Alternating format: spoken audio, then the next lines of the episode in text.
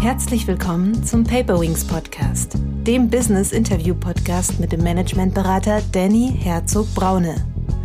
Danny hilft Führungskräften wirksam und gesund zu führen, als Führungskräftetrainer, Visualisierungsexperte und Resilienzberater.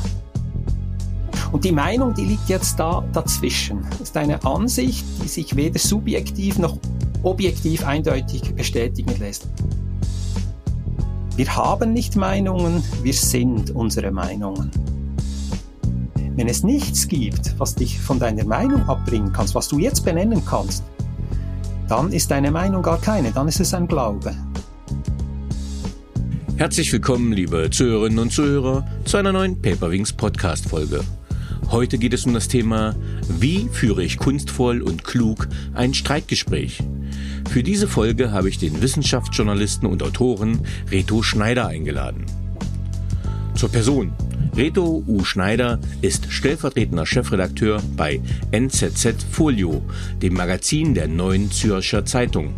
Der vielfach ausgezeichnete Journalist studierte Elektrotechnik an der ETH Zürich und war Night Science Journalism Fellow am MIT in Cambridge, USA.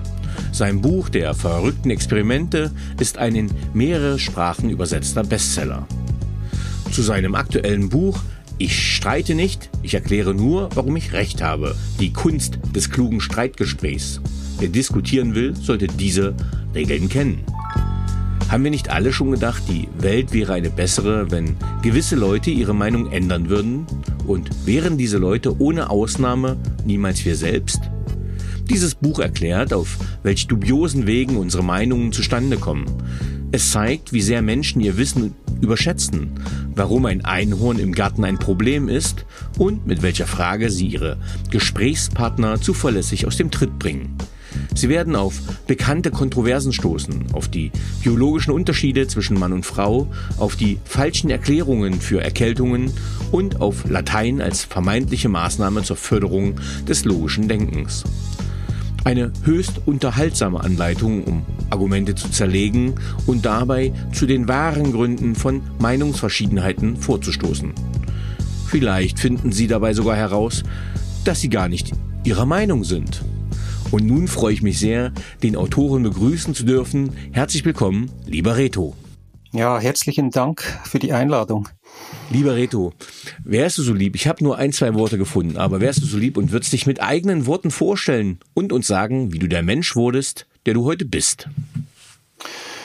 Ja, beginnen wir heute. Ich bin Journalist, wie du gesagt hast, bei äh, NZZ Folio. Das ist das äh, zweimonatliche Magazin der äh, Neuen Zürcher Zeitung und bin dort schon seit uff, mehr als äh, äh, 20 Jahre bin ich da schon dabei. Bin mit Leidenschaft äh, Journalist. Ich sage immer, immer Journalismus für mich ist das ein bisschen lebenslanger äh, Bildungsurlaub.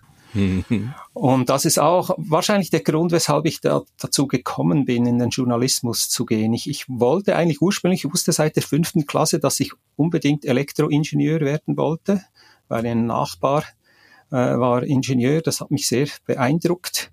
Der hatte Funkgeräte zu Hause, hat äh, viel gebastelt, das habe ich dann auch gemacht. Ich, ich habe dann auch äh, Elektrotechnik studiert an der ETH Zürich.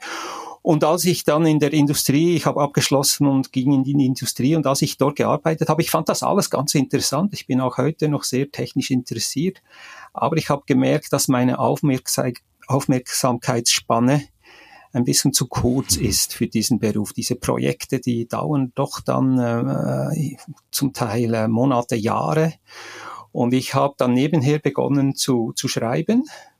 Und ich kann mich erinnern, es waren so Kurzgeschichten, äh, nicht kein, kein Journalismus, aber ich habe das einer Zeitung geschickt und die haben das abgedruckt und haben mir 100 Franken äh, mhm. auf mein Konto überwiesen. Und das war der Moment, wo ich gedacht habe, oh, okay, äh, offenbar gibt es da einen Beruf, man kann schreiben und äh, das wird gedruckt und man wird bezahlt dafür. Und ich, darauf habe ich dann die Prüfung für die äh, Ringier Journalistenschule in der Schweiz gemacht, bin aufgenommen worden und seither äh, bin ich bin ich Journalist. Ich habe am Anfang stark äh, mich im Wissenschaftsjournalismus bewegt. Heute äh, habe ich das Privileg, dass ich eigentlich äh, so gut wie über alles schreiben darf, wenn, äh, wenn ich äh, Lust darauf habe äh, und es eine gewisse, gewisse Relevanz hat. Mhm. Was vielleicht äh, meine bisschen besondere Eigenschaft ist, äh, äh, ist, dass ich sehr an grundsätzlichen Fragen interessiert bin. Ich bin, immer, bin auch sogar ein bisschen verschrien manchmal, dass ich äh, aus äh, jeder äh, kleinen Frage eine ganz große grundsätzliche machen kann. Mhm. Ähm, aus welchen Impulsen sind denn deine Bücher entstanden? Also wie kamst du zu dem Thema, jetzt zum Beispiel gerade zu deinem aktuellen, zum Thema Streitgespräch, Streitkultur? Wie ist es entstanden? Vielleicht äh, zu Beginn, wie die Bücher nicht entstehen. Ich, ich denke jetzt nicht an ein Zielpublikum, äh, was könnte ich für dieses Publikum schreiben und dann, äh, dann lege ich los. Die, meine Bücher, also ich habe mal, äh, das erste war über äh, die Entdeckung der ersten äh, Planeten außerhalb des Sonnensystems. Dann gab es zwei Bücher über äh, ungewöhnliche wissenschaftliche Experimente und jetzt, jetzt dieses hier, sind eigentlich alle aus meinem persönlichen Interesse entstanden. Ich finde einfach gewisse Dinge dann interessant und äh, das Planetenbuch, da war es wirklich eine wahnsinnig gute, spannende Geschichte. Und ich wusste auch, dass die niemand sonst aufschreiben würde, weil ich einen speziellen Zugang hatte damals und eigentlich niemand wusste, was ich wusste über, äh, über diese Entdeckung, die ja auch vor, äh, ich glaube, drei Jahren den Nobelpreis noch gekriegt hat im, im Nachhinein. Also es ist immer, äh, ich, ich, ich interessiere mich für was, ich habe Spaß daran, mehr herauszufinden und dann äh, gibt's vielleicht mal einen Artikel draus äh, und, und in seltenen Fällen, also ist ja erst das vierte Buch, dann äh, äh, entscheide ich mich auch ein, ein Buch äh, ein Buch daraus zu machen. Mhm. Wen würdest du denn als Zielgruppe für dein Buch sehen? Ja, das muss ich mir äh, immer dann überlegen, wenn, äh, wenn ich für meinen Agenten ein, ein Exposé machen muss über, über die Bücher. Das ist dann für mich schon fast ein bisschen künstlich, weil ich denke einfach, ja, ich, mich interessiert das. Ich hoffe einfach mal, dass es da draußen Leute gibt, die ein bisschen ähnlich funktionieren wie ich und die das, die das auch interessiert. Aber natürlich überlege ich mir, äh, was das, äh, wer, wer dann das lesen könnte. In, in diesem Fall denke ich, es sind, äh, es sind Leute, die vielleicht diese, diese amerikanischen äh, modernen Intellektuellen lesen, also äh, Steven Pinker oder der Engländer äh, Richard, Richard Dawkins. Also es, das Buch hat sicher einen sehr äh, äh, rationalen Zugang auch zum, mhm. äh, äh, zum Thema, obwohl er dann auch, wir werden darauf kommen, auch zeigt, dass Irrationalität manchmal auch rational sein kann aus, äh, als, äh, aus subjektiver Sicht. Äh, ich glaube, es ist eigentlich für alle, für alle geeignet, die äh, diskutieren und hin und wieder sich darüber wundern, warum andere Leute einfach nicht denken wie sie. Es ist doch so, den meisten Leuten ist so wahnsinnig klar, weshalb sie ihre Meinung haben und sie finden das so nachvollziehbar, die ganzen Argumente, die sie haben und sie verstehen einfach nicht, warum das jetzt ein anderer Mensch nicht auch so sieht. Und das sind äh, ziemlich viele Leute, auch in der, in der Politik, aber auch im Privaten, wenn man, wenn man diskutiert. Und da gibt das äh, Buch, dem bin ich ziemlich tief nachgegangen, weil für mich war das, war das auch ein Rätsel, als ich das Buch begonnen habe. Mhm. Ähm, ja, also ich schließe mich dem voll an. Ich habe es ja ähm, letzte Woche gelesen, äh, an einem Sonntag ganz schnell durch. Ähm, weil es liest sich einfach super. Also es macht Spaß, es zu lesen. Es ist schön anschaulich. Es hat viele Metaphern. Es hat schöne Erklärungen. Es hat historische Beispiele. Ähm, und es führt uns auch auf unsere, ich sag's mal, geistigen Irrwege. Äh, denn welche Entscheidungen sind ja wirklich bewusst und welche sind unbewusst? Das heißt, jeder, der sich so ein bisschen mal auseinandersetzen will mit dem Thema, wie entstehen Gedanken, wie artikuliere ich die und was passiert auch beim anderen, ist meiner Meinung nach bei dem Buch sehr gut beraten. Ähm, Ich würde sagen, das Buch ist extrem zeitgemäß. Ähm, ich würde jetzt mal aus der deutschen Perspektive sprechen, dass ich das Gefühl habe, dass die Debattierungskultur, äh, die Kunst der Dialektik äh, ja irgendwie sehr stark verloren hat. Ich weiß nicht, ob das auf soziale Medien zurückzuführen ist, dass man nur noch im Twitter Kurztweet äh, sich gegenseitig Sachen an den Kopf haut. Aber der, ich sage mal, dialektische intellektuelle Austausch gerät ja scheinbar immer mehr ins Hintertreffen. Von denen her her finde ich das Buch sehr zeitgemäß. Aber ein Punkt, wenn es um Meinungsaustausch, Diskussionen geht, äh, wäre für mich ganz wichtig, nämlich eine, eine Frage. Was ist denn der Unterschied oder zwischen Wissen, Glauben und Meinung, wenn man diese drei Begriffe mal so ein bisschen abgrenzen möchte? Ja, das ist eine, eine ganz äh, äh interessante Frage, weil das habe ich mich natürlich auch gefragt. Ich habe mich überlegt, als ich begonnen habe, so, jetzt musst du mal bisschen diese Definitionen anschauen, damit du keinen, keinen Quatsch schreibst äh, und, und bin, dem, bin dem nachgegangen und stellt sich heraus, diese, diese Definitionen sind selbst in der Philosophie höchst umstritten und, und extrem, äh, extrem unscharf. Äh, ich bin auf eine gestoßen, die mich so überzeugt, an der man sehr vieles auch äh, sehen kann, äh, was dann zu, zu, den, äh, zu, zu den Problemen zu den Problemen führt in, in Diskussionen. Und es ist, man kann sich das so vorstellen, die Meinung, die lebt so ein bisschen in Niemandsland zwischen Wissen und Glauben. Also mhm. jetzt, was ist Wissen? Wissen ist, äh, ist eine Auffassung, von deren Wahrheit man subjektiv überzeugt ist und die sich auch objektiv begründen lässt. Also äh, ich, ich bin überzeugt davon, dass äh, die Erde eine Kugel ist und das lässt sich auch objektiv äh, belegen. Man fliegt also ganz unterschiedlich, aber im Zweifelsfall schickt man einen Astronauten oder äh, wenn man sich's leisten kann, fliegt man selber hoch und sieht, dass die mit eigenen Augen dass die Erde eine Kugel ist. Es gibt auch andere Möglichkeiten, das, äh, das zu belegen, ohne die Erde zu verlassen. Also hier äh, decken sich die persönliche Überzeugung mit einer, äh, mit einem objektiven Nachweis. Das kann auch ein äh, Experiment sein, das man macht und dann objektiv äh, eine, eine subjektive Überzeugung nachweist. Die stimmen da überein. Der Glaube mhm. Beim Glauben ist es so, dass man, äh, der Glaube ist etwas, was man subjektiv für wahr hält, aber das sich nicht objektiv beweisen lässt. Also wenn ich äh, mhm. religiös bin, wenn ich an einen, einen Gott glaube, dann ist das meine subjektive, oft sehr starke Überzeugung. Aber ich kann die nicht, ich kann die nicht objektiv irgendwie belegen.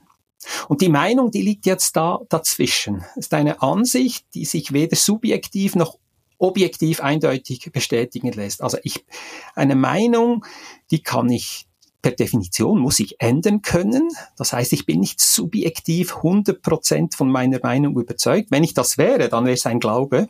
Wir kommen vielleicht mhm. noch drauf. Ich, ich, behaupte, viele Meinungen, die die Leute glauben, es sind Meinungen, sind eigentlich nichts anderes als, als Glauben. Aber eine Meinung lässt sich auch nicht objektiv beweisen. Es gibt kein Experiment, das du machen kannst, um, um zu zeigen, dass deine, dass deine Meinung stimmt. Und das klingt jetzt natürlich ganz, ganz gut und ganz schlüssig, aber das Problem beginnt da, wo sich die Leute nicht mehr einig sind.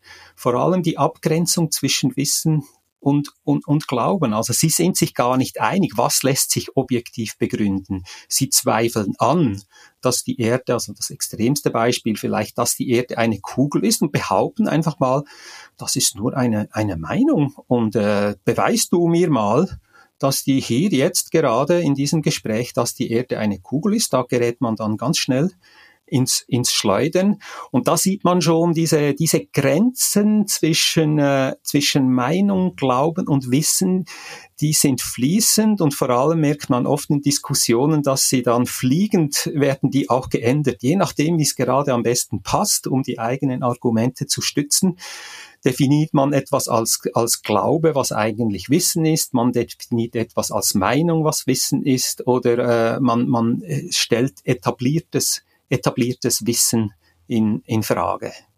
Und darum, mhm. also das ist, das ist schon mal der erste Grund, äh, weshalb äh, es in Diskussionen äh, sehr schnell sehr schwierig werden kann, wenn man sich nicht äh, einig ist darüber, über die Basis. Was ist etabliertes Wissen und darauf bauen wir jetzt unsere Diskussion. Wenn da jemand unten schon das Fundament äh, bezweifelt, dann kann es ganz, kann es ganz schwierig werden. Ich meine, das haben wir gesehen, äh, das sieht man in, in Verschwörungstheorien, äh, in der Corona-Diskussion und so weiter. Mhm. Äh, ja, da will ich auch gleich drauf reingehen. Also dein Beispiel mit, äh, ich nenne es mal Flat Earther. Ich hätte ja nicht gedacht, dass ich im 21. Jahrhundert noch solche Diskussionen führen muss. Aber tatsächlich habe ich in meiner Nachbarschaft jemanden, äh, der den, die Erde als Globus in Frage stellte. Ähm, da dachte ich, da, das hätten wir schon überwunden, aber offensichtlich nicht. Aber um äh, mal ein bisschen, ähm, ich sag's mal, politischer zu werden, warum lese ich ganz gern die NZZ? Ähm, weil sie halt für mich jenseits der des deutschen Mainstreams eine Position hat, ähm, die anders zustande gekommen ist, immer einen anderen Blickwinkel drauf liegt. Das finde ich bei der NZZ immer sehr spannend, sehr gut fundiert, recherchiert und ein anderer Blick. Aber führt mich zu der Frage, wie war, relevant ist denn die Sozialisation für unsere Meinungsbildung? Also du bist jetzt in der Schweiz aufgewachsen, äh, ich bin in Deutschland aufgewachsen, das heißt, wir haben ja geografisch, politisch schon mal eine andere Sozialisation. Welchen Einfluss hat die auf die Meinungsbildung? Mhm. Ja, vielleicht kann ich, kann ich die Frage beantworten, wenn ich an äh, bisschen erzähle, wie das Buch eigentlich zustande, zustande mhm. gekommen ist. Äh, und zwar ist es so, dass wir hatten das, das NCC Folio, wo ich arbeite, ist ein Themenmagazin. Das heißt, wir behandeln äh, jeden Monat oder alle zwei Monate ein, ein anderes Thema. Und ich glaube, es war 2018, äh, war das Thema Meinungen.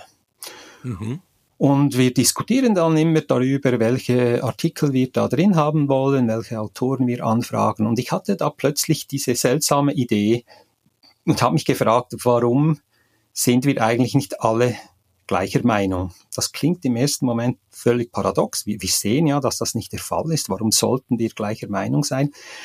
Aber wenn wir, wenn wir uns überlegen, was äh, eine Definition von, von Meinung ist, die meisten Leute würden von sich behaupten, ihre Meinung kommt zustande auf einer einigermaßen nüchternen Betrachtung von Fakten. Mhm ich glaube, da stimmen wir alle überein. Man steigt auch so in eine Diskussion. Man will dann den, den Kontrahenten überzeugen mit seinen, mit dieser nüchternen Sicht, die man hat, ist doch alles ganz klar, wie ich auf diese Meinung komme. Doch wenn das, wenn das wirklich der Fall, wenn das wirklich der Fall wäre, dann müssten wir eigentlich alle sehr ähnlich denken, weil die Fakten, die haben wir heute alle griffbereit, äh, fast gleichberechtigt, würde ich sagen, im Internet sind die, sind die zu haben.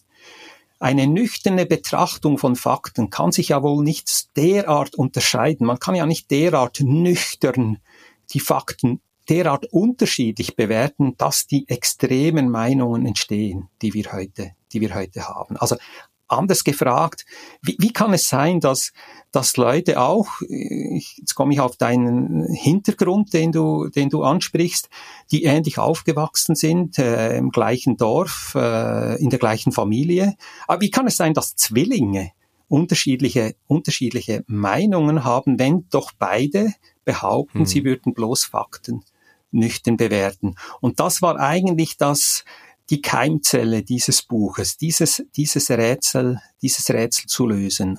Und das teilte sich dann in zwei, äh, in zwei Aspekte. Der eine ist, hm, offenbar mit dieser nüchternen Betrachtung stimmt vielleicht was nicht. Also die Leute meinen zwar, sie betrachten die Dinge nüchtern, aber sie machen systematische Denkfehler, sie geben sich irgendwelchen Illusionen hin.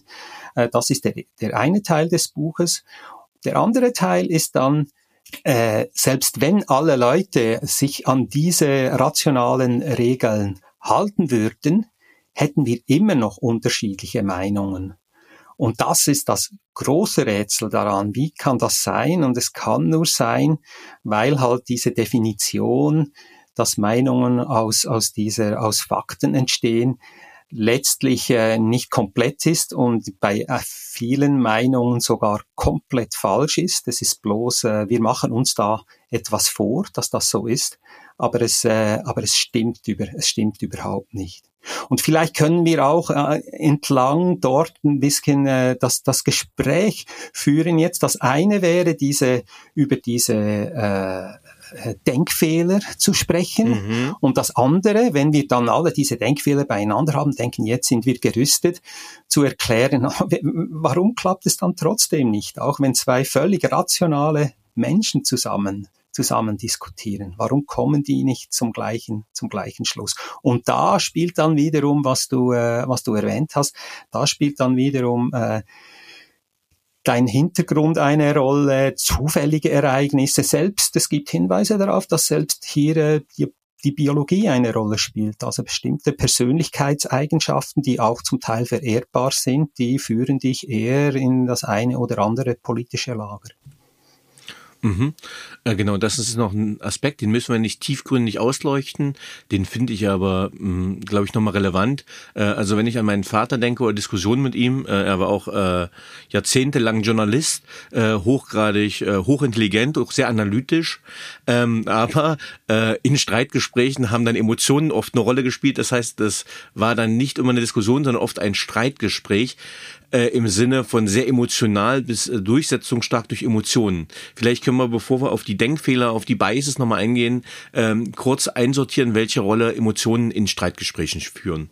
Ja, natürlich eine, also ich meine, wenn sie sichtbar sind, die Emotionen, dann ist es ja ohnehin klar. Also wenn man, man, man, man, merkt ja das, äh, ja, jetzt so langsam finde ich, äh, äh der, der Ton wird gehässig dann, mhm. äh, dann spürt man ja das, äh, spürt man ja das sofort. Und äh, äh, die kurze Antwort darauf, weshalb, ich meine, äh, äh, Dani, eigentlich, weshalb kann man, wenn, wenn die Meinung, wenn, wenn eine Meinung einfach aus der Analyse von Fakten entsteht, dann müsste es doch ganz einfach sein. Es sind neue Fakten da, oh, okay, ich muss meine Meinung ändern.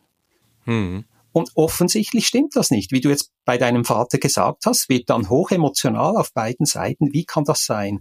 Und die kurze Antwort darauf ist, wir haben nicht Meinungen, wir sind unsere Meinungen.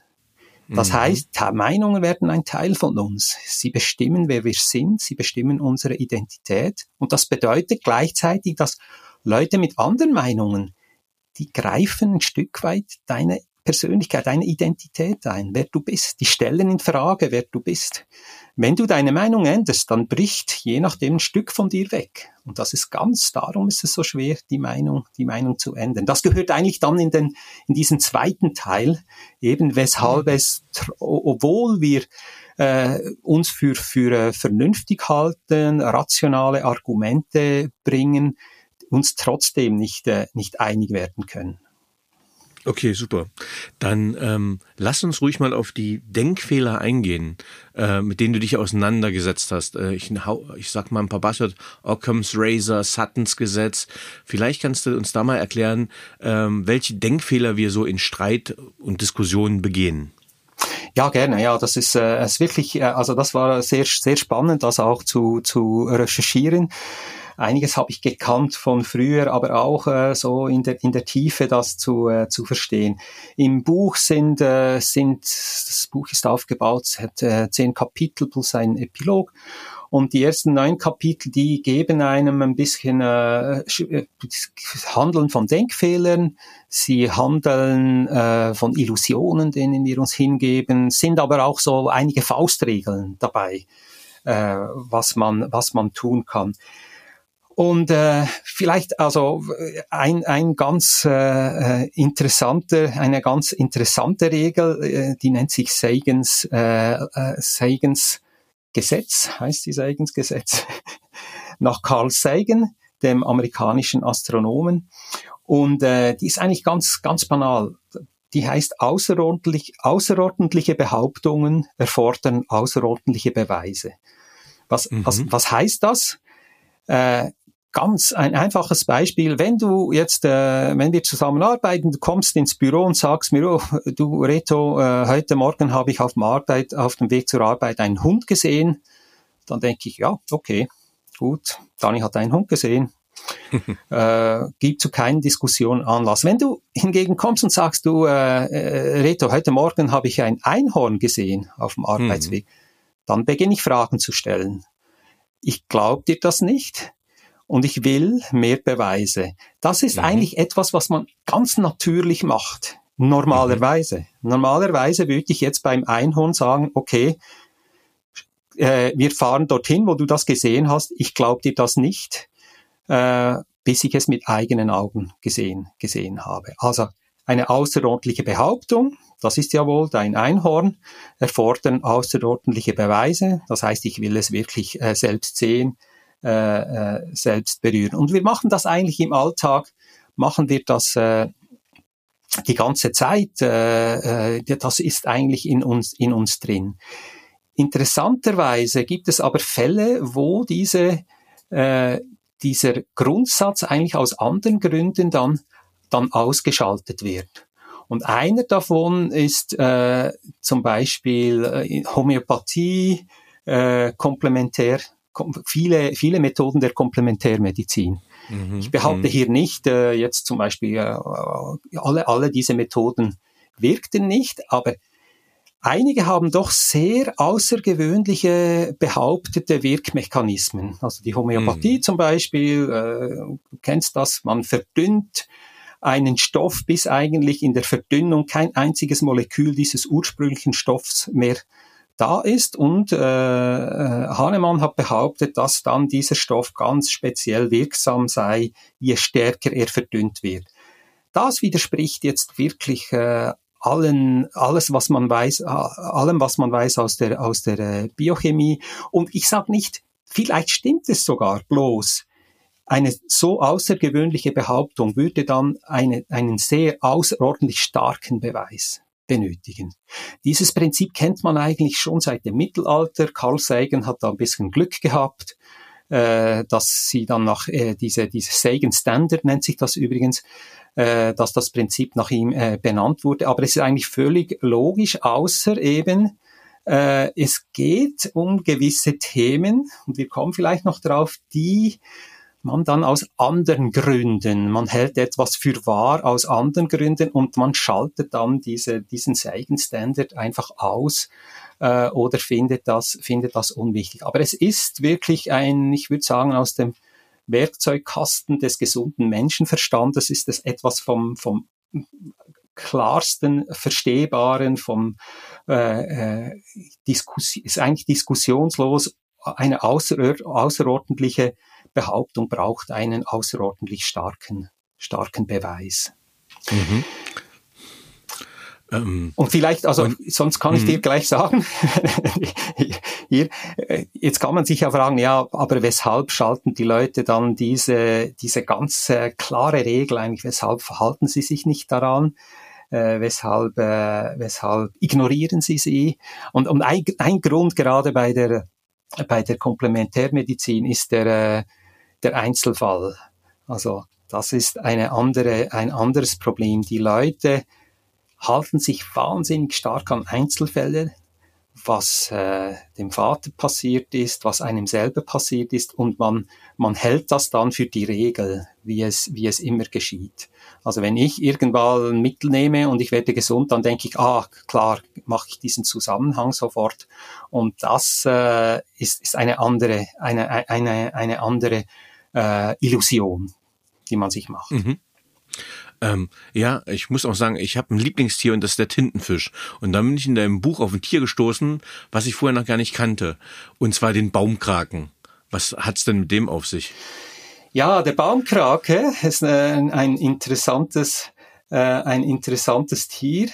Äh, und zwar äh, kannst du äh, im Internet gibt es eine Website, die sich äh, um diesen um diesen Baumkraken äh, die diesen Baumkraken äh, schützen will. Es ist ein Tier, das äh, lebt an der, an der äh, Küste äh, von äh, im, im Westen an der Pazifikküste USA und der Baumkrake kann aus dem aus dem Wasser äh, ans, ans Land in Bäume klettern und lebt dann eigentlich in diesen in diesen Bäumen.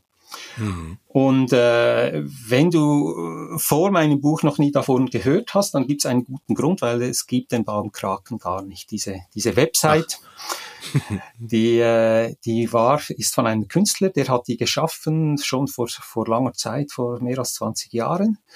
Und äh, sie spielt eine, eine Rolle so ein bisschen in der, in der Meinungsbildung auch, weil sie oft verwendet wird, um zu schauen, äh, können die Leute äh, Fake News, also falsche Informationen, äh, von, von richtiger Information unterscheiden. Und mit dieser Website werden sehr viele Studien gemacht, auch, auch äh, bei, mit Kindern, mit Erwachsenen, und dann versucht herauszufinden, weshalb Weshalb glauben jetzt diese Leute, dass es diesen Baumkraken gibt? Weshalb stellen sie, stellen sie diese, äh, die Existenz dieses seltsamen Tiers nicht in Frage? Und es ist ganz klar ein, ein Krake, der auf Bäume klettert. Äh, ja, ist eine außergewöhnliche Behauptung, würde auch an einen außergewöhnlichen Beweis Beweis erfordern. Und man sieht sehr schön in diesem Fall, dass äh, diese Website, äh, also wenn man äh, die, die kann man, kann man leicht finden. Ich kann das sonst noch äh, raussuchen, äh, wie, die, wie die heißt. Äh, die Website ist sehr gut gemacht. Also man kann selbst, äh, äh, es gibt dort äh, Wissenschaftler, die darüber berichten, wie man den Baumkraken schützt. Und es gibt auch einen kleinen Shop, da kann man dann eine Tasse kaufen mit dem Baumkraken drauf und ein T-Shirt. Ist alles so perfekt gemacht, dass das wahnsinnig, wahnsinnig überzeugend überzeugend wirkt und, und deshalb natürlich, also das die Parallele zu, zu anderem falschen Wissen, wenn das überzeugend äh, präsentiert wird, sehr detailreich und so weiter, dann äh, wird es schon sehr schwierig, da richtige von, von falscher Information zu unterscheiden. Mhm. Ähm, und dann hast du, äh, gestern musste ich erst wieder an dich beziehungsweise an dein Buch denken, äh, denn ich war gestern ein bisschen durchgeschwitzt und dann habe ich mich ins äh, kalte Auto gesetzt und dann habe ich gedacht, ach, morgen bist du bestimmt erkältet. Und dem Thema Erkältung widmest du einen großen Teil deines Buches, weil Erkältung als Thema äh, ganz viel mit Meinungsbildung zu tun hat. Kannst du mal ein bisschen ausführen, was zum Thema du Erkältung du herausgefunden hast? Also bei also es ist übrigens nur ein, ein Teil eines Kapitels, nicht gerade ein Teil des Buches, die, die Erkältung. Ja, die, die Erkältung steht äh, in diesem Kapitel für, für, eine, für einen anderen äh, Denkfehler, den wir sehr, sehr oft begehen in, in Diskussionen und jetzt viel schwieriger zu erkennen ist, als man das im ersten Moment meint. Das heißt, äh, unter Wissenschaftlern äh, Korrelation äh, heißt nicht Kausalität und in, in anderen Worten heißt das, wenn, wenn zwei Dinge äh, nacheinander passieren, haben sie nicht unbedingt etwas miteinander zu tun. Bei der Erkältung äh, ist das, das, das, das ganz naheliegend. Du hast das Gefühl gehabt, du, äh, du hast geschwitzt, du hast dich, äh, du hast gefroren und am nächsten Tag, wenn du am nächsten Tag eine Erkältung hast, wenn du jetzt eine Erkältung hättest heute, dann würdest du sofort sagen, da, ja, das würdest du diesen Zusammenhang machen. Es, es steckt ja schon im Wort auch Erkältung. Also das ist, äh, wie kann es, kann es anders sein, als dass äh, man friert und äh, und man und das ist der Grund für dafür, dass man dann äh, äh sich erkältet, dass man krank wird stellt sich heraus, überraschenderweise, es konnte bisher nicht nachgewiesen werden, dass äh, Frieren, Kalt haben, irgendetwas mit äh, äh, Krankwerden, also an einer Erkältung erkranken zu tun hat. Es gibt ganz äh, lustige, auch ein bisschen äh, dramatische Tests, die man gemacht hat mit Leuten, äh, das war in den, in den 50er Jahren, die hat man mussten nasse Socken anziehen, man hat sie äh, in, in draußen bei, äh, wenn es kalt war, mussten sie draußen stehen bleiben, haben in, in kalten Badewanne, äh, sie wurden mit Wasser abgespritzt. Und dann hat man geschaut, sind jetzt diese, erkälten sich diese äh, Menschen eher als äh, Leute, die einfach drin gesessen haben und, und, und äh, nicht äh, nicht kalt gehabt haben. Und es gibt, es gibt keinen Unterschied. Es ist bis heute so, es werden immer wieder Studien gemacht, es gibt so ganz äh, äh, hin und wieder gibt es eine kleine Studie, die dann irgendein bisschen was findet, aber im Vergleich zu all den anderen Studien, die, äh, die nichts fanden, äh, scheint heute klar zu sein, dass, äh, dass es tatsächlich die Erkältung nichts mit, mit Frieren äh, zu tun hat. Die Frage ist natürlich, womit, womit hat es dann zu tun? Weil tatsächlich treten ja Erkältungen äh, eher im, äh, im Winter auf. Und dort ist die Erklärung, äh, relativ einfach. Im Winter halten wir uns eher in geschlossenen, schlecht belüfteten äh, Räumen aus, weil es draußen kalt ist. Und darum äh, können diese Erkältungsviren, diese, diese Rhinoviren können eher übertragen werden. Hinzu kommt, dass wir weniger Sonnenschein hab, haben und weniger starke Sonne haben, weil die Sonne tiefer steht. Und dadurch werden auch äh, äh Viren äh, durch, durch das Licht eher schlechter abgetötet. Also gibt es verschiedene noch äh, weitere Gründe dazu. Aber es scheint klar zu sein, dass äh, Frieren einen sehr kleinen Einfluss darauf hat, äh, ob man sich erkältet. Und was hat das jetzt mit, äh, mit einer äh, Systemat, mit systematischen Denkfehlern zu tun? Äh, oft bringen wir Dinge zusammen äh, und halten das eine für die Ursache des anderen, obwohl äh, die gar nichts miteinander zu tun haben. Also ich kann mhm. mal äh, ein paar Beispiele, vielleicht ein paar Beispiele äh, nennen hier. Äh, zum Beispiel äh, der, der Verkauf von Speiseeis korreliert in Australien mit der Anzahl von Haiangriffen. Mhm. Okay, hier ist die Frage, ja, was, wie hängt das zusammen? Es ist natürlich nicht so, dass das Speiseeis irgendwas mit den Haiangriffen direkt zu tun hat, aber man isst, äh, man isst Eis, wenn es warm ist und man geht schwimmen, wenn es warm ist. Das heißt, hier ist ein dritter Faktor, das Wetter die Temperaturen entscheidend für die, äh, für diese, äh, für diese Korrelation. Und es ist so, dass in ganz vielen Diskussionen äh, wird dann behauptet, das geschieht vorher, das geschieht nachher. Es ist ganz klar, dass das eine der Grund ist für das andere, auch in, in, in politischen Diskussionen. Oder ich, das Beispiel, Latein fand ich immer sehr, äh, sehr äh, erhellend. Äh, es wird immer wieder behauptet, Latein fördere das, äh, das logische Denken äh, und äh, die auch man lerne besser andere Sprachen. Auch das wurde, das kann man überprüfen. Man hat Schulklassen, die äh, Latein in Latein unterrichtet wurden und andere äh, nicht. Und man sieht dort einfach diesen Unterschied nicht. Es ist ganz einfach in den Daten, wenn man dann genau hinschaut, ist er nicht sichtbar.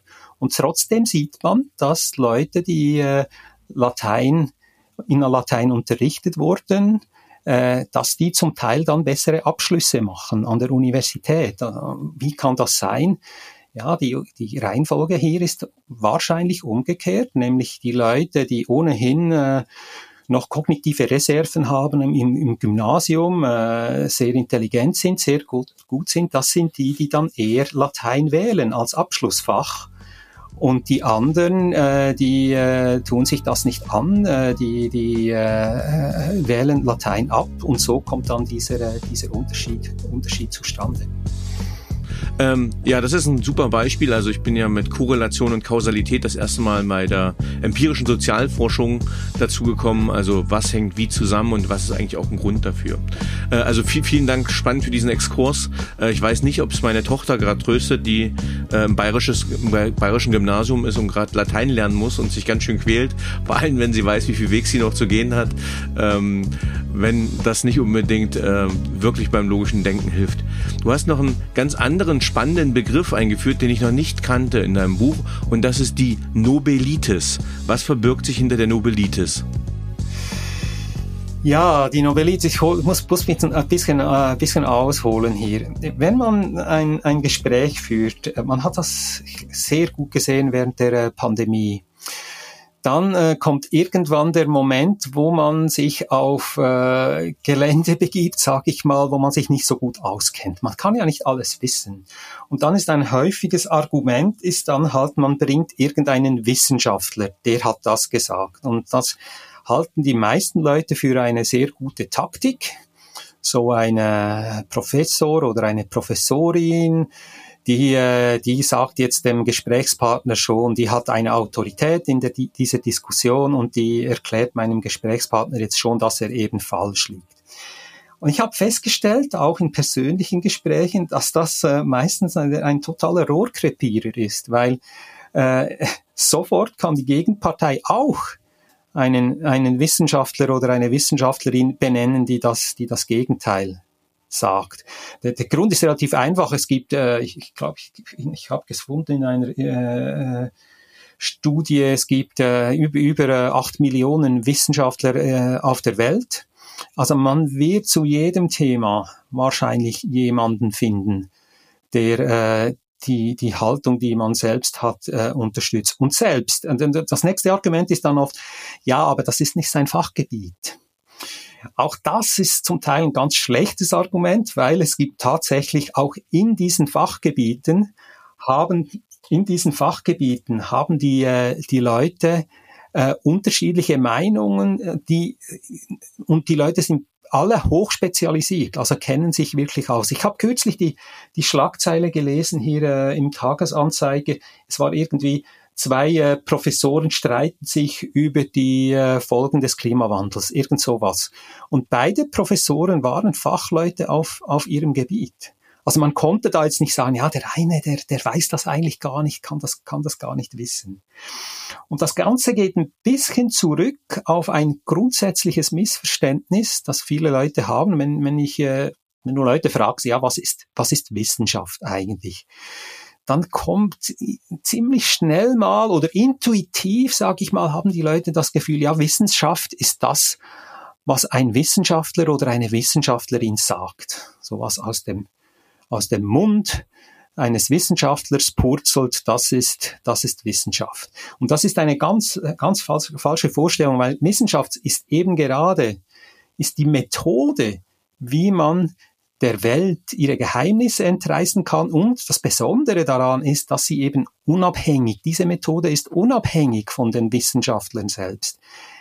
Wenn ein Wissenschaftler ein Experiment macht, um etwas zu, zu belegen oder zu widerlegen, also das Experiment da widerlegt er, versucht er etwas zu, zu widerlegen, dann kann ein anderer Wissenschaftler am anderen Ende der Welt dasselbe Experiment wieder machen und das überprüfen. Das heißt, die Erkenntnisse der Wissenschaft, ich, ich sage jetzt mal im Idealfall, äh, sind unabhängig, sind unabhängig von den Wissenschaftlern selbst. Und das bedeutet, dass du deinen Wissenschaftler, den du da ins Feld führen kannst, äh, der ist äh, letztlich, letztlich angreifbar als Person, als das, was er sagt. Äh, man kann höchstens sagen, man muss die, die, äh, die Methode, äh, die gleiche Methode anwenden und dann kann man schauen, ob man zum gleichen Resultat kommt. Das Problem ist natürlich, in einem Gespräch kannst du das, kannst du das nicht machen und da wird es dann, wird es dann zur Frage letztlich, wem, wem vertraust du? Mhm. Wem vertraust du? Äh, äh, und gibt es da eine gemeinsame Basis? Und wenn die Leute halt nicht denselben Leuten vertrauen, dann wird die Diskussion ganz schnell, ganz schnell schwierig. Äh, und du hast gesagt, die Nobelitis, also wie weit das gehen kann, dass äh, hochintelligente Leute äh, seltsame Meinungen haben können, das zeigt eben die, die sogenannte äh, Nobelitis. Und das ist, äh, man, das ist eine, eine Spaßbezeichnung für, äh, für eine, für eine, ein, ein Phänomen, das nämlich äh, sehr äh, angesehene Wissenschaftler und eben alle Nobelpreisträger nicht auf ihrem Gebiet, aber auf anderen Gebieten plötzlich ganz seltsame Meinungen, Meinungen haben. Da gab es Nobelpreisträger, die, äh, die glaubten an Gedankenübertragung. Es gab Nobelpreisträger, die äh, äh, glaubten an, daran, dass, dass man mit Toten sprechen könnte. Äh, ich glaube, Linus Pauling war es, der sein Leben lang an die Wirkung von hochdosiertem Vitamin C glaubte, was nie belegt werden konnte. Also es bedeutet ganz einfach, dass die, die Autorität von einzelnen Wissenschaftlern äh, eigentlich ist es damit oft gar nicht so weit her, weil auch die, obwohl das einem seltsam vorkommt, auch die können auf anderen Gebieten ganz, ganz seltsame, ganz seltsame Meinungen haben. Das Problem ist natürlich, wo, wo, was machen wir jetzt damit in einem mm. Streitgespräch? Mm. Und das ist ganz schwierig. Also da wird es sehr schwierig. Ich tendiere dazu, in diesem Fall äh, sowas anzuwenden, dass äh, den, den, den wissenschaftlichen Konsensus, also so ein bisschen was, was die Mehrheit der Wissenschaft im Moment denkt darüber. Nun ist äh, natürlich Wissenschaft keine Mehrheitsentscheidung, hm. aber wenn man nichts von, wenn man nichts versteht von einem Gebiet, dann sehe ich eigentlich keinen Grund, weshalb man dann eine völlige Randmeinung vertreten soll. Äh, es gibt Gründe, weshalb man das macht. Es ist attraktiv, äh, es ist aufregend. Äh, die Randmeinungen sind meistens auch viel interessanter als die langweilige die langweilige, eben der, der langweilige Konsensus der Wissenschaft. Aber ich finde, man muss dann schon erklären können, ja, weshalb vertrittst du eine Meinung, der 99 Prozent der Wissenschaft einfach ganz klar, ganz klar widerspricht. Und da muss man schon eine, eine gute Erklärung haben. Sind diese 99 Prozent alle, äh, sind die alle blöd? Führen die alle etwas im Schilde? Sind die Teil einer Verschwörung? Und äh, ja, es klingt dann auch nicht so äh, so glaubwürdig. Aber ich finde tatsächlich, dass das Einbringen von dieser Wissenschaftler hat das gesagt und dieser Wissenschaftler hat jenes gesagt. In Streitgesprächen ist, äh, ist ein sehr, ist ein schwieriger Moment. Ich habe auch keine keine ganz klare Lösung, außer eben, wenn man sich äh, an den wissenschaftlichen Konsensus hält, würde ich behaupten, statistisch gesehen wird man äh, häufiger Recht kriegen äh, als nicht. Aber sicher ist es nicht. Es hat auch schon viele Beispiele gegeben, wo der wissenschaftliche Konsensus erschüttert wurde. Mhm. Mhm. Ähm, ich, würde jetzt mal sagen, Galileo Galilei, vielleicht waren seine Oppositionsführer damals nicht unbedingt äh, Wissenschaftler. Ähm, äh, aber hat halt eine Weile gedauert, bis das wirklich dann sich auch angekommen ist. Ne? Es, es ist interessant, dass du das sagst, weil das ist das, das ist ja das Standardargument in Diskussionen. Der kommt sehr oft äh, Galileo Galilei oder irgendein ein anderer äh, Wegener, zum Alfred Wegener, der die Plattentektonik entdeckt hat, ist ein anderes Beispiel, der jahrzehntelang äh, wurde das nicht anerkannt und oft kommt in solchen Diskussionen dann, ja, aber siehst du, Galileo Galilei, Alfred Wegener, ja, die, das sind die verkannten, äh, das sind die äh, verkannten Genies. Mm. Was man dabei nicht berücksichtigt, ist, dass all die Leute, die so, sonst außergewöhnliche Dinge behauptet haben, die dann nicht gestimmt haben, diese Erkenntnisse haben nicht überlebt bis heute.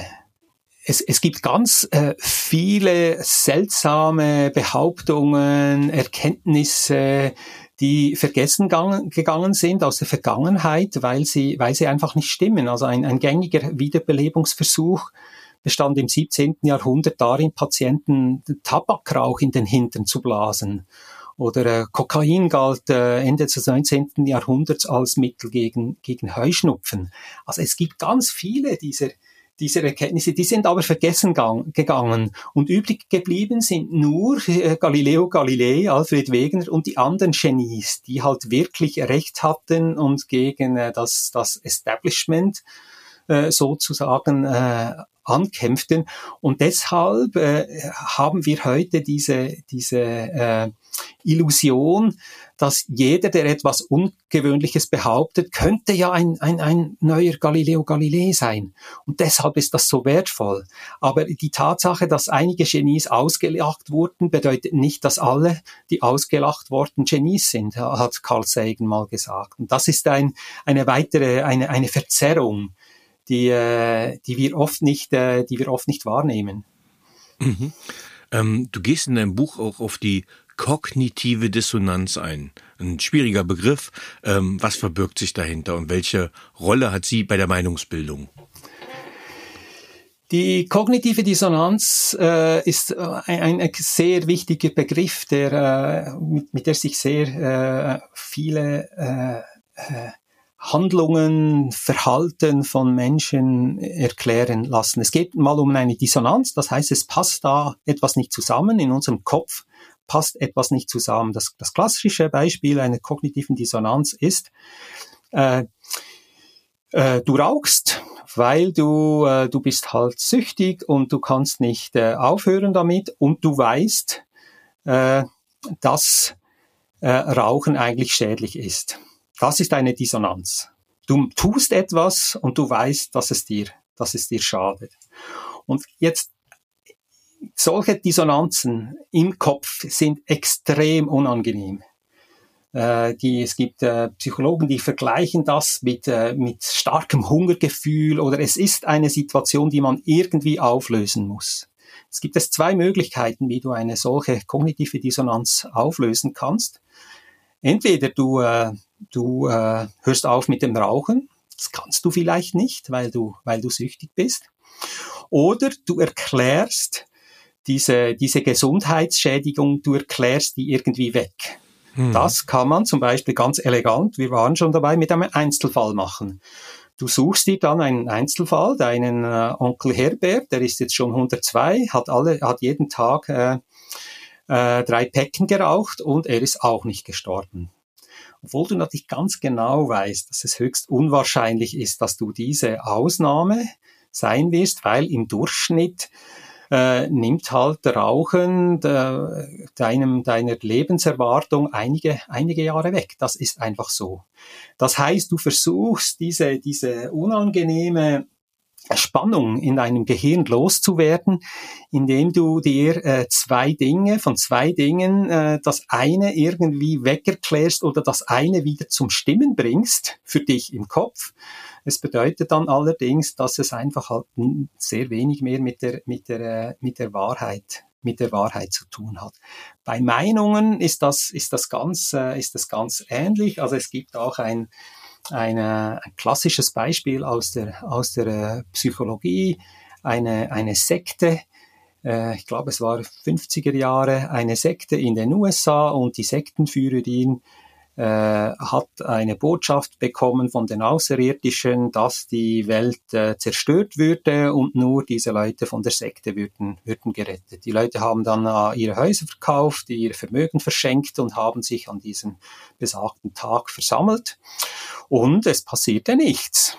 Jetzt ist die Frage, was, was machst du mit dem? Große kognitive Dissonanz, nämlich äh, du hast das geglaubt, du hast äh, du hast deine, dein Haus verkauft, du hast äh, dein, dein, dein Vermögen verschenkt, du hast dich verabschiedet und die Erde, die Erde ist immer noch da. Es ist, es ist, äh, es ist nichts passiert.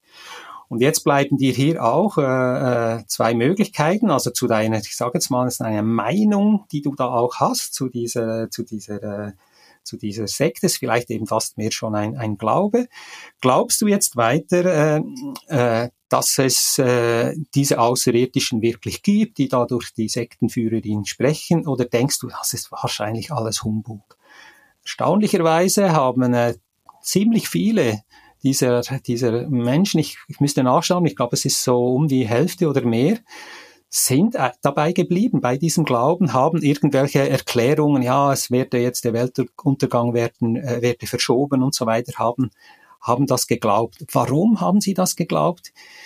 Die kognitive Dissonanz ließ ihnen zwei Möglichkeiten. Entweder ich glaube weiter daran oder ich muss vor den Spiegel stehen und sagen, was für ein Dummkopf warst du. Mhm.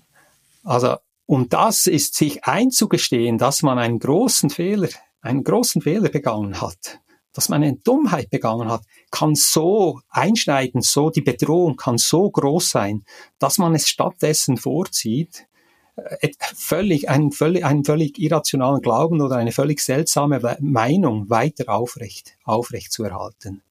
Mhm. Das ist ein, also die kognitive Dissonanz ist wahrscheinlich einer der stärksten Treiber bei äh, so außergewöhnlich äh, starken Meinungen oder auch weshalb man seine Meinung äh, äh, nicht, nicht wechseln oder warum es einem so schwer fällt, eine, eine Meinung zu wechseln. Also Reto, du hast uns jetzt schon äh, ganz viele tolle, ja, ich sage mal Faustregeln, Denkfallen gezeigt. Im Buch gibt es noch viel mehr, die können wir jetzt gar nicht zeitlich alle beleuchten, äh, aber Blackstone-Regel, Blackstone ähm, zum Beispiel die, das Rätsel der drei Entchen, was noch ganz spannend ist, Suttons Gesetz, Occam's Razor, das lassen wir mal bewusst als Cliffhanger für die interessierten möglichen Leser. Ähm, aber wir kennen jetzt schon ein paar so Faustregeln. Ähm, wie kommt es denn trotzdem dazu, dass wir dann trotzdem unterschiedliche Meinungen haben und wenn wir jetzt aufgeklärt sind und eine Meinung bilden, dass es immer noch so dolle unterschiedlich ist? Gerade auch in Bezug auf dem, was wir schon am Anfang mal besprochen haben. Also das, äh, das hat damit zu tun, äh, wie wir am Anfang gesagt haben, dass wir äh, oft nicht Meinungen haben, sondern unsere äh, Meinungen sind. Was heißt das? Äh, wir haben viele unserer Meinungen ganz stark mit unserer Identität verbunden. Und wenn wir sie jetzt aufgeben müssten, dann, äh, dann geht ein Stück von uns irgendwie verloren. Und, äh, und das ist äh, und das ist eines der, der großen der großen Probleme, wenn man, äh, wenn man seine Meinung wechseln will. Wenn man zum Beispiel auf, auf äh, Twitter geht und damals sich äh, einige dieser Diskussionen anschaut, dann merkt man ziemlich schnell, das sind gar keine Diskussionen. Mhm. Die Leute schreiben da einfach unten dran, ja, stimmt oder hau ab oder äh, was, was, äh, was denkst du dir eigentlich dabei oder bist du nicht zur Schule gegangen und so weiter. Und äh, diese, diese Wortmeldungen sind, das ist keine Diskussion, sondern es sind oft sind es Solidaritätsbekundungen.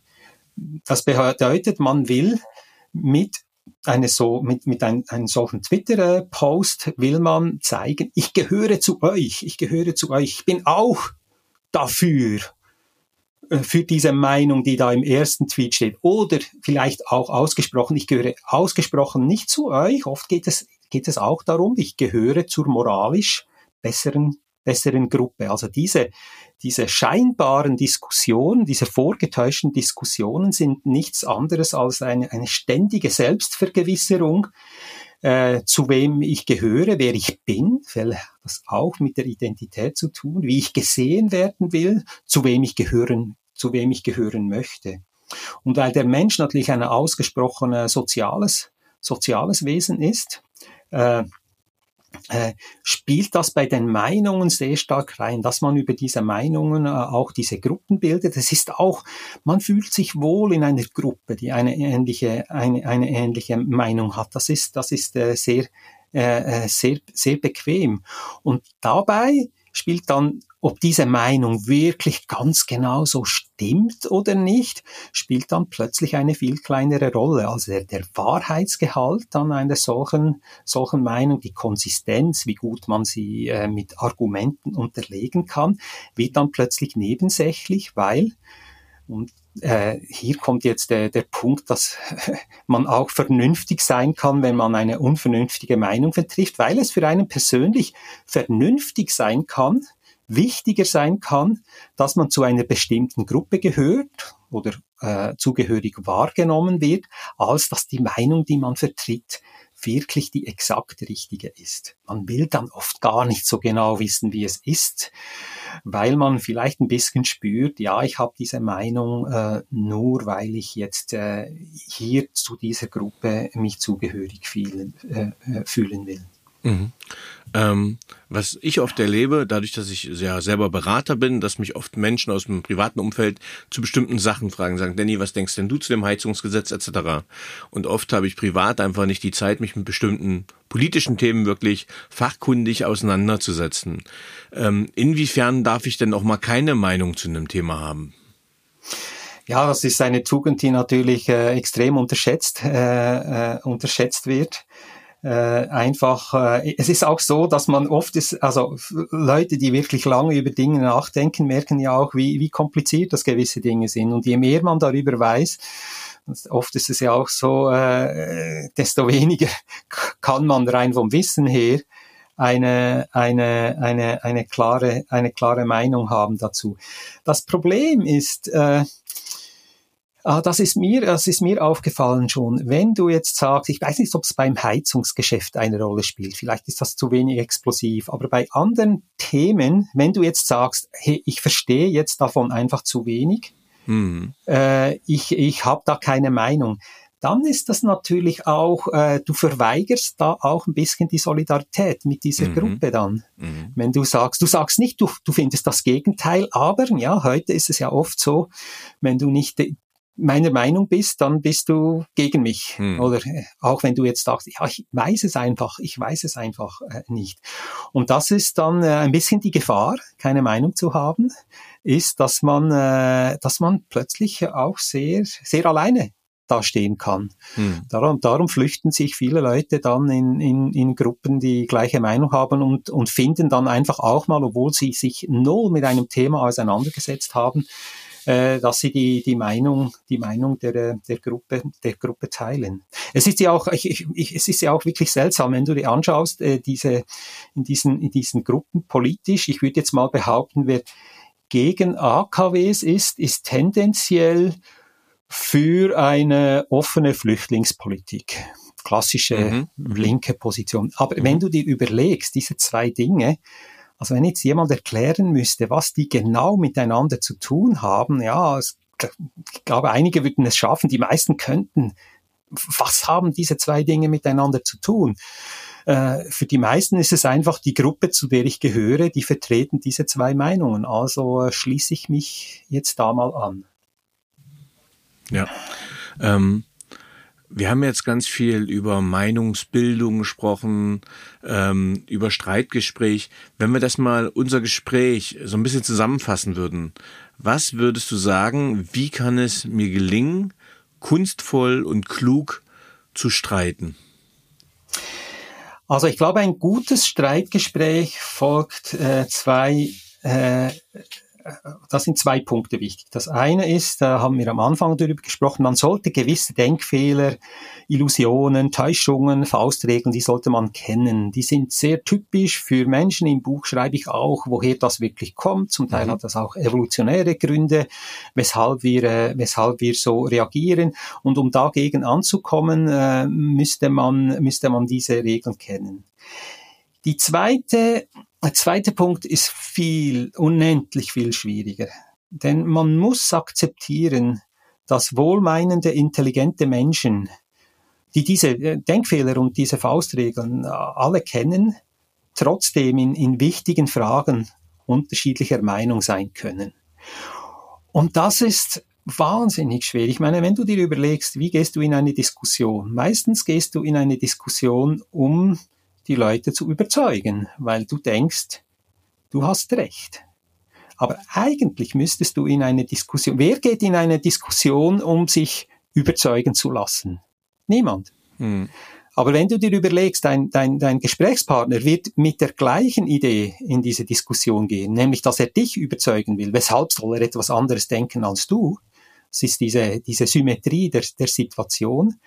Und das ist äh, äh sehr schwer dann zu akzeptieren, dass vielleicht auch äh, Leute, die dir, die dir nahestehen, dann in, in wirklich wichtigen äh, existenziellen Fragen, die du, die du für dich auch für sehr wichtig erachtest, dass die anderer Meinung sein können. Es gibt äh, Möglichkeiten, dem ein bisschen entgegenzusteuern und einer ist, äh, da kommen wir auf die Identität zurück, man sollte Meinungen nicht zum Teil seiner Identität machen.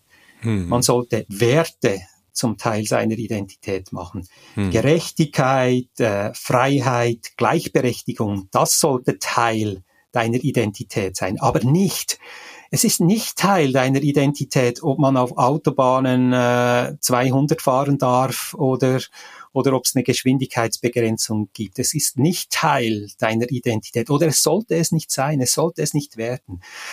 Äh, du solltest dich an deinen Werten orientieren und deine Identität klein halten, sage ich dem jetzt mal. Dass du eben nicht bedroht wirst von seltsamen Sachfragen eigentlich, die man vielleicht mit guten Argumenten so oder so äh, entscheiden kann, sondern du solltest dich eigentlich an deine, an deine Werte halten. Und dann äh, ist das Paradoxon bei Streitgesprächen wohl, dass wenn man in ein Gespräch geht, um den anderen zu überzeugen, schafft man, äh, das ist schon der, der erste, äh, da, da, da versagt man schon, weil dieses Ziel das falsche ist. Eigentlich sollte man erstens immer überlegen, bevor man in ein Gespräch geht, das ist die wichtigste Frage, was würde mich von meiner Meinung abbringen? Gibt es etwas? Und wenn man nichts findet, kann man sich das Gespräch sparen. Dasselbe gilt für den Gesprächspartner. Wenn es nichts gibt, was dich von deiner Meinung abbringen kannst, was du jetzt benennen kannst, mhm. dann ist deine Meinung gar keine, dann ist es ein Glaube. Da sind wir jetzt wieder am Anfang. Also was würde dich, was würde dich von, von deiner Meinung abbringen, ist wahrscheinlich äh, die, die wichtigste Frage. Wenn man keine Antwort darauf hat, dann äh, äh, kann man sich, kann man sich die Diskussion sparen. Und dann in einer Diskussion viel wichtiger als Argumente, äh, Argumente zu formulieren, die die eigene Haltung unterstützen, ist es Fragen zu stellen. Hm. Fragen. Man, man soll versuchen, den Gegner man, zu, zu verstehen. Also das sind dann Fragen wie, äh, wie stellst du dir das ganz genau vor, praktisch, wie etwas funktionieren soll? Wo vielleicht dein Gesprächspartner irgendwie äh, äh, für die Meinung deines Gesprächspartners wichtig ist. Und da geschieht dann oft etwas anderes, denn dann merkt man oft, dass man eigentlich von einem Thema sehr wenig versteht. Wenn man wirklich erklären muss, wie ist das jetzt mit dieser Klimaerwärmung, dann sind die meisten Leute schon, schon raus und haben, haben große, große Schwierigkeiten, das Wissen aufzubringen. Eine andere wichtige Frage ist, äh, was wäre, wenn du nicht recht hättest? Was wären die Folgen? Hm. Eine Frage, die sich viele Leute nicht stellen. Und wenn jemand behauptet, aber ich habe recht, dann sind wir wieder dort, wo man sagen muss, ja, aber dann ist es, dann können wir aufhören zu diskutieren. Wenn du nicht die Möglichkeit, dass du nicht recht haben könntest, äh, ein, einrechnest, dann können wir aufhören zu, zu, diskutieren, weil dann ist es wieder, ist es wieder ein Glaube. Also eher Fragen stellen, sich auch echt interessieren äh, für, äh, für, den, äh, für die Punkte des Gegenübers als eigene Argumente äh, formulieren. Super. Ähm, ja, vielen, vielen lieben Dank für diesen Einblick in, ich sage mal auch in gute Streitkultur. Und jetzt hätte ich noch ein paar persönliche Fragen an dich, Reto. Ja. Auf welche berufliche Leistung bist du besonders stolz, beziehungsweise hast du dich besonders gefreut? Ja, was mir da in Erinnerung ist, ich habe ja äh, zwei Bücher geschrieben vor diesem, die sind jetzt auch längst vergriffen, äh, das Buch der verrückten Experimente und dann der Folgeband dazu. Und ich habe äh, immer wieder ein bisschen Reaktion darauf, Leute, die das äh, gelesen haben und jemand hat mir mal gesagt, äh, weißt du was, also ich habe den nicht gekannt, äh, ich weiß nicht, wie wir in Kontakt gekommen sind, hat mir gesagt, ich habe begonnen, Biologie zu studieren, weil ich dein Buch gelesen habe. Und das, das hat mich wirklich stolz gemacht, weil man schreibt ja auch als Journalist oft ein bisschen in ein schwarzes Loch. Man weiß gar nicht, wer liest das überhaupt, was löst das aus. Und äh, das, äh, das fand ich sehr, äh, fand ich fast rührend, dass jemand mein Buch, äh, weil er mein Buch gelesen hat, dann in die Wissenschaft gegangen ist. Super, schön. Welche Fähigkeit bzw. Fertigkeit möchtest du gerne haben, die du noch nicht hast? oh, wo soll ich anfangen? ja, ehrlich gesagt, äh, ich, ich würde gerne singen können. Ich, ich bin eher unmusikalisch, aber ich, äh, ich höre sehr gerne A cappella Musik mhm. und äh, ich finde auch immer die Stimme, die, äh, die kann an Orte hin, wo, an, wo jetzt ein Instrument nicht hinkommt. Also das, ich, ich, mir läuft das manchmal auch kalt den Rücken runter, wenn ich äh, diese, diese Chöre äh, höre. Ja, dann denke ich, das wäre schön. Mir würde es reichen, so einen, meinem Chor mittendrin, da, das, äh, das fände ich, äh, ja, singen wäre toll. Ja, also als Coach kann ich dich nur ermutigen, das zu machen. Äh, die Podcast-HörerInnen wissen das. Äh, ich habe irgendwann äh, mir auch das Ziel gesetzt und war auch eine Fähigkeit, die ich gern haben wollte. Und dann habe ich mir einfach eine Gesangslehrerin genommen und habe vier Monate lang Gesangscoaching gemacht, bis sich es dann wieder verlaufen hat. Aber man kann da gut ansetzen. Also im Sinne der Persönlichkeits- und Fähigkeitsentwicklung kann ich dich dazu ermutigen. War sehr lehrreich und sehr cool. Okay, okay, ja, okay, ich überlege mir das. ähm, welche drei Bücher haben dich am meisten geprägt bzw. beeinflusst? Oh, das erste ist einfach, das ist äh, Steven Pinkers How the Mind Works. Mhm. Ich war mal, äh, äh, da war ich äh, 35 habe ich ein Jahr als äh, Night Science Journalism Fellow in, am MIT in Boston verbracht mhm. und habe da die äh, Psychologievorlesungen von Steven Pinker besucht und äh, er hat auch äh, das, sein Buch How the Mind Works war da das, das Buch, das man lesen musste und äh, wer es nicht kennt, das ist ein dicker Wälzer, äh, aber sehr verständlich, gut, auch unterhaltend geschrieben. Pinker ist sehr bekannt für äh, seine, dass er sehr unterhaltend schreibt. Und äh, was er macht, ist eigentlich, er schaut das menschliche Verhalten aus der Sicht der Evolution also die Psychologie, äh, alle möglichen, alle möglichen äh, seltsamen Quirks, die wir haben und alle möglichen kulturübergreifenden Verhalten, die die Menschen zeigen, werden da aus der Sicht der Evolution angeschaut. Und das hat mir schon die die Augen geöffnet äh, für auch, äh, wie man auf Gesellschaften schauen kann, wie man sich äh, auch sein eigenes äh, Verhalten äh, erklären kann. Darum ist das also das sicher das, äh, das wichtigste Buch. Mhm. Äh, so intellektuell gesehen, sage ich mal. Äh, ein anderes äh, oder eine Serie eigentlich eher ist, ist Asterix. Aha. Äh, weil ich glaube, ich habe ich hab als Kind besessen Asterix äh, gelesen. Ich habe jeden Band nicht übertrieben 50, 50 Mal gelesen. Ich kann mit meinem Sohn, wir können uns nur mittels Asterix-Zitaten unterhalten. und, äh, und es ist vor, vor allem, äh, natürlich ist äh, Udezo ein, ein äh, brillanter Zeichner, aber äh, Goscinny, René Goscinny, der die Geschichten gemacht hat, ich glaube, ich habe dort gelernt, wie man eine Geschichte gut erzählt. Mhm. Äh, weil wenn man äh, ein, sind auch nicht alle gleich, aber einen guten Asterix-Band anschaut, dann äh, sieht man, wie perfekt kunstvoll äh, diese, diese Geschichten, diese Geschichten erzählt werden. Und das dritte ist ein, ist ein Bildband. So lebt der Mensch von, äh, das war, äh, Geo hat den herausgebracht, das, äh, glaube aus den 90er Jahren ist das.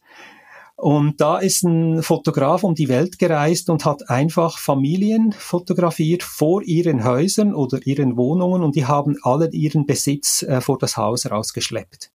Und ich kann mich erinnern, ich habe das als Jugendlicher angeschaut, ich äh, als Erwachsener, ich habe das mit meinem Sohn angeschaut, als er klein war. Und es ist, es gibt einem einen wahnsinnigen Eindruck von den unterschiedlichen Lebensumständen, in denen sich, äh, in denen sich äh, Leute, Leute befinden über diese, über diese Bilder. Also man kann das endlos anschauen, was jetzt die Amerikaner da alles draußen haben oder eine, eine, eine äh, Familie in, in Afrika. Das hat mich immer beeindruckt. Ich finde auch, es ist ein Buch, eines der wenigen Bücher, das äh, Kinder und Erwachsene mit gleichem Gewinn anschauen können. Mhm. Cool. Was waren die drei einflussreichsten Erkenntnisse, die deine berufliche Entwicklung bestimmten? Uff. äh, schwierig. Schwierig. Ehrlich gesagt, weißt du, wenn, wenn du mir jetzt das so sagst, äh, eine Erkenntnis ist sicher, ich habe einfach wahnsinniges Glück gehabt. Also je länger ich jetzt zurückdenke, ich bin jetzt an einem, ich, ich könnte mir keinen besseren Ort vorstellen, als an dem, wo ich jetzt bin, fast in jeder Beziehung. Und äh, ich habe einfach, einfach auch Glück gehabt äh, in dem, wo ich geboren bin, in welcher Familie und auch, es gibt so Umstände, wie ich dann auch äh, zur NZZ gekommen bin, die derart zufällig sind, dass ich mich manchmal wundere, was, was geschehen wäre, wenn, wenn, wenn, das nicht, wenn das nicht so gewesen wäre. Mhm. Viel mehr kann ich dazu jetzt nicht, okay. nicht sagen. Wenn du mit einer historischen oder lebendigen Persönlichkeit einen gemeinsamen Abend verbringen könntest, mit wem würdest du es gern tun und warum? Äh, ja, ich, ich, ich, ich bin ein großer Fan von äh, Chris Nolan, dem äh, Filmregisseur, der äh, Memento, Inception, The Prestige, Batman hat er, glaube ich, auch verfilmt. Ja. Äh, und ich finde, Chris Nolan hat eine, also es geht ein bisschen auch auf, fast auf Asterix zurück. Chris Nolan hat eine Fähigkeit, Geschichten zu erzählen, die äh, doch ziemlich komplex sein können, aber nicht derart intellektuell, dass man das jetzt dass man da nicht folgen kann. Aber seine, seine Art, wie er vor allem mit Zeit, wie mit Zeit umgeht, mit der Zeitlinie, ist, finde ich, derart, äh, äh, also finde ich einfach also der, ich, ich möchte wirklich ins Gehirn von Chris Nolan steigen und das, äh, was dem am nächsten äh, kommen würde, wäre wahrscheinlich ihn mal zu treffen. Ja, kann ich sehr gut nachvollziehen als äh, bekennender Batman-Fan. Meine Lieblingstrilogie mit Christian Bale und Inception damals auch meiner Meinung nach ein Meilenstein der Filmgeschichte. Wenn du dein jugendliches Ich treffen würdest, was würdest du ihm raten?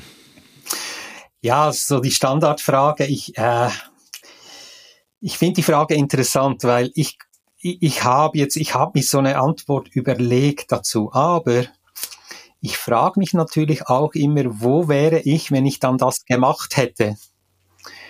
Äh, da bin ich mir manchmal, äh, da bin ich mir manchmal nicht so sicher, äh, ob mein Leben grundsätzlich anders herausgekommen wäre, wenn ich jetzt diesen, diesen, äh, diesen Ratschlag befolgt hätte. Aber ich würde vielleicht sagen, ich, ich, ich würde mir raten, ein bisschen weniger ängstlich zu sein. Ich bin eher eine, ja, ich, ich, ich habe, vielleicht würde ich hin und wieder etwas mehr zu wagen, ja. Und auf der anderen Seite frage ich mich eben sofort, ja, wenn ich das getan hätte, ja, vielleicht äh, wäre ich unglücklich heute. Also von daher finde ich das immer eine, diese kontrafaktischen Fragen finde ich immer hochinteressant natürlich, aber auch sehr schwierig zu beantworten. Mhm. Und du hast es gleich geschafft. Die letzte Frage. Hast du ein Lebensmotto, Credo oder Mantra? Und wenn ja, wie lautet es? Was, warum meinst du, ich habe es geschafft? Weil da, dazu habe ich jetzt eigentlich keine. Oder habe ich es jetzt gesagt schon? ich habe kein bewusstes, bewusstes Lebensmotto. Gut. Äh, ja, lieber Reto, das war meine letzte Frage. Du hast kein bewusstes Lebensmotto. Dann bedanke ich mich recht herzlich bei dir für dieses ja leicht philosophische, anregende und sehr sympathische Gespräch. Vielen lieben Dank, dass du Gast im Paperwings Podcast warst. Danke dir. Tschüss. Tschüss.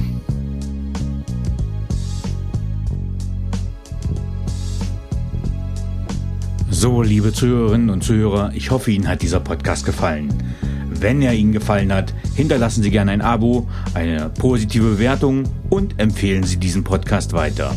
Bleiben Sie gesund. Mit besten Grüßen, Ihr Danny Herzog Braune.